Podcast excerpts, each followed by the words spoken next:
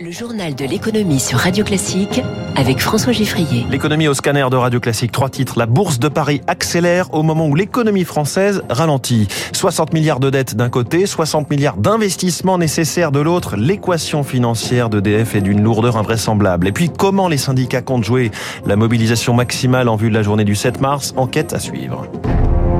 Radio Classique. La nouvelle réjouit beaucoup d'investisseurs, mais elle interroge jusqu'où ira le CAC 40 et surtout comment se fait-il qu'il soit si haut en ce moment? Les crises s'enchaînent, l'économie ralentit, les incertitudes sont extrêmement fortes pour l'ensemble de l'année 2023 et pourtant, bonjour Eric Mauban. Bonjour François, bonjour à tous. Pourtant, la bourse de Paris a atteint un nouveau record absolu en séance hier.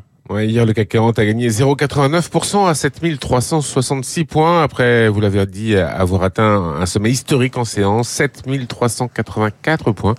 L'indice parisien a dépassé son précédent record qui datait du 5 janvier 2022. Depuis le début de l'année, le CAC 40 affiche une progression de 13,8%.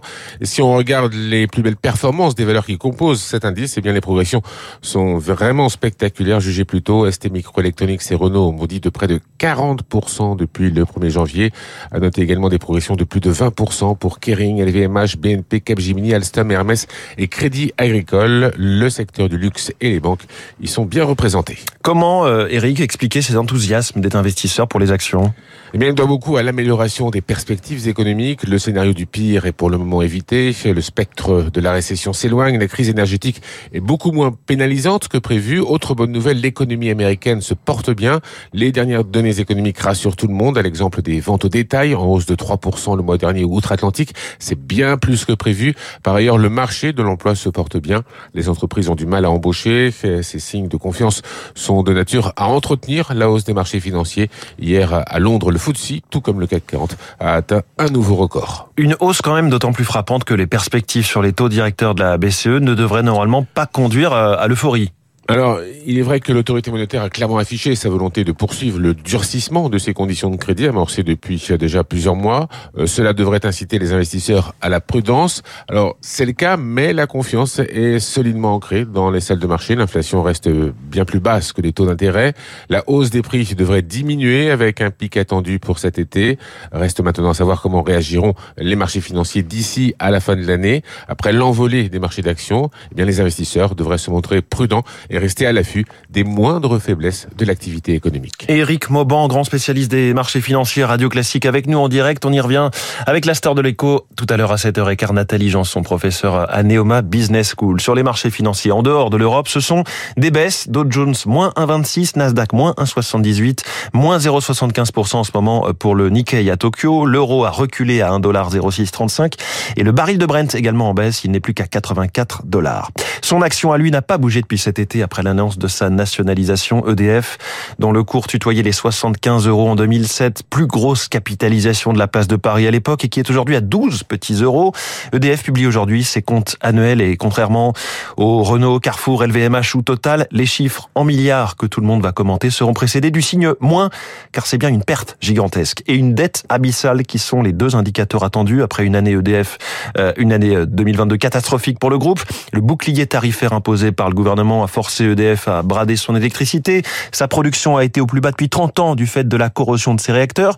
Et voilà qu'au moment où le coût du crédit monte en flèche, EDF se prépare à financer des nouveaux réacteurs pour 50 à 60 milliards d'euros et la, la rénovation du, du parc existant pour une centaine de milliards. Ça fait beaucoup de zéros, confirme Jean-Luc Ginder, économiste spécialiste de l'énergie, surtout pour une entreprise contrainte aussi par ses spécificités de ressources humaines.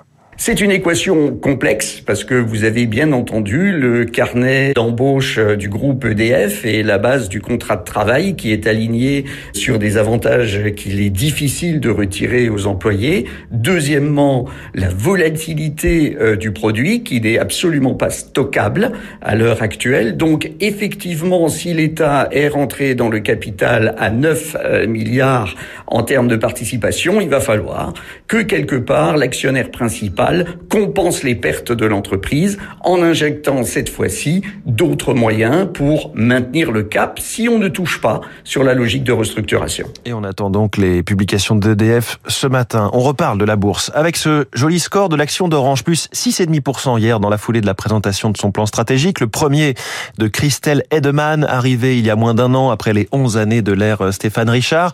Orange se recentre sur son cœur de métier, les télécoms. Le groupe veut continuer son développement en Europe, en Afrique et au Moyen-Orient. L'opérateur a beaucoup insisté sur le développement durable, la transition écologique, mais aussi et surtout sur la cybersécurité qui est déjà l'un de ses points forts et qui connaît des besoins euh, exponentiels.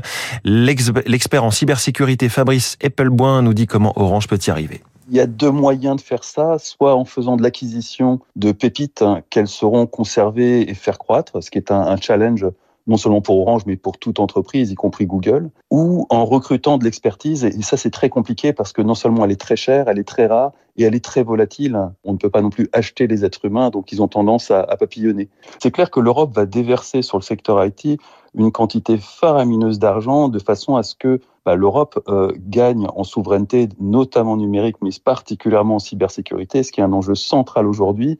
Il n'y a absolument aucun doute que Orange fera partie des grandes entreprises françaises qui bénéficieront en premier lieu de cette manne financière. 6h55, beaucoup moins de monde hier que lors des précédentes manifestations contre la réforme des retraites, 440 000 personnes selon le ministère de l'Intérieur. Mais pour les syndicats, la vraie échéance est celle du 7 mars, après les vacances de février. Ils ont appelé à mettre la France à l'arrêt. Qu'est-ce que cela signifie concrètement, Zoé Pallier? Le 7 mars comme horizon, ça montre qu'on laisse le temps à l'exécutif de reculer, sourit un syndicaliste. Ça laisse le temps surtout de préparer la nouvelle échéance, multiplier les assemblées générales et les réunions publiques, explique Marie Buisson de la CGT. On va profiter de ces deux semaines pour élargir, massifier et donner de l'énergie à toutes celles et tous ceux qui pensent que cette réforme est injuste, mais qui ne sont pas encore convaincus que la grève, la manifestation euh, peut faire reculer le gouvernement. Mettre le pays à l'arrêt le 7, dit le communiqué de l'intersyndicale ça veut dire grève générale, précise la représentante de la CGT. À ses côtés, Marie-Lise Léon, secrétaire générale adjointe de la CFDT, emploie des termes un peu différents, mais durcit elle aussi le ton. L'idée, c'est aussi de multiplier les modes d'action, que dans les entreprises, il puisse aussi y avoir des mobilisations, avec euh, éventuellement des débrayages. Ça peut être des commerçants qu'on invite à, à nous soutenir et de dire je baisse le rideau. Entre les syndicats, les débats portent en ce moment sur le 8 mars, journée de défense des droits des femmes, appelée à ou bien à faire grève deux jours de suite, rien n'est fixé. Pour la suite non plus, certains secteurs pourraient appeler à la grève reconductible. Pour la représentante de la FSU, première fédération dans l'enseignement, tout dépendra de l'ampleur de la mobilisation le 7 mars. Zoé Pallier pour Radio Classique. Il est 6h57.